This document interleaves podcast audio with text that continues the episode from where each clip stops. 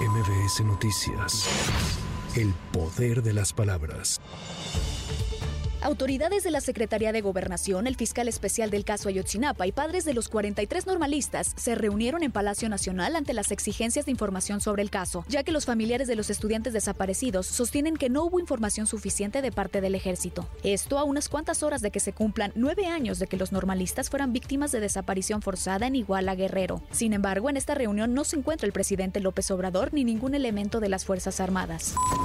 En el primer día de registro de las personas interesadas en coordinar los comités de defensa de la Cuarta Transformación en la Ciudad de México, el exsecretario de Seguridad Ciudadana Omar García Harfush y la exalcaldesa de Iztapalapa Clara Brugada confirmaron que se registraron para contender a través de la encuesta por este cargo en Morena. El primero propone dar continuidad a los programas sociales de Sheinbaum, mientras que la segunda aseguró que por el bien de todos, primero las mujeres. Que por el bien de todos y para seguir combatiendo la desigualdad y la violencia, primero las mujeres.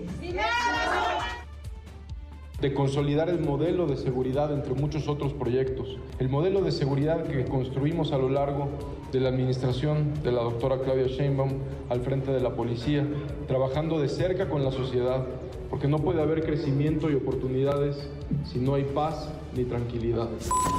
Mientras que por parte de la oposición, Sandra Cuevas, alcaldesa en Cuauhtémoc, anunció que solicitará licencia a partir del 3 de octubre por un periodo de 16 días para contender por la candidatura al gobierno de la Ciudad de México. En conferencia de prensa dio a conocer el arranque de una gira de agradecimiento por las 33 colonias de la demarcación desde este lunes y hasta el 2 de octubre. Pediré permiso a cada uno de los alcaldes, sean de oposición o sean de Morena. Les hablaré personalmente para informarles que estaré en su alcaldía, que vamos a llevar a cabo actividades y asambleas, esperando tener el apoyo y sobre todo el respeto. Y me refiero más a las alcaldías de Morena.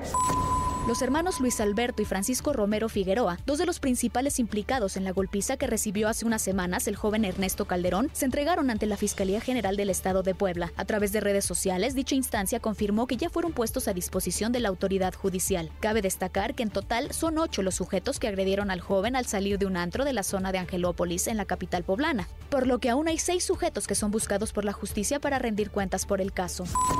El Senado de la República aprobó en comisiones el proyecto de la nueva Ley General de Población que propone crear una clave única de registro de población, CURP, con fotografía como documento oficial de identificación. Avalado con 15 votos a favor, el dictamen será turnado a la mesa directiva para su discusión y votación en el Pleno.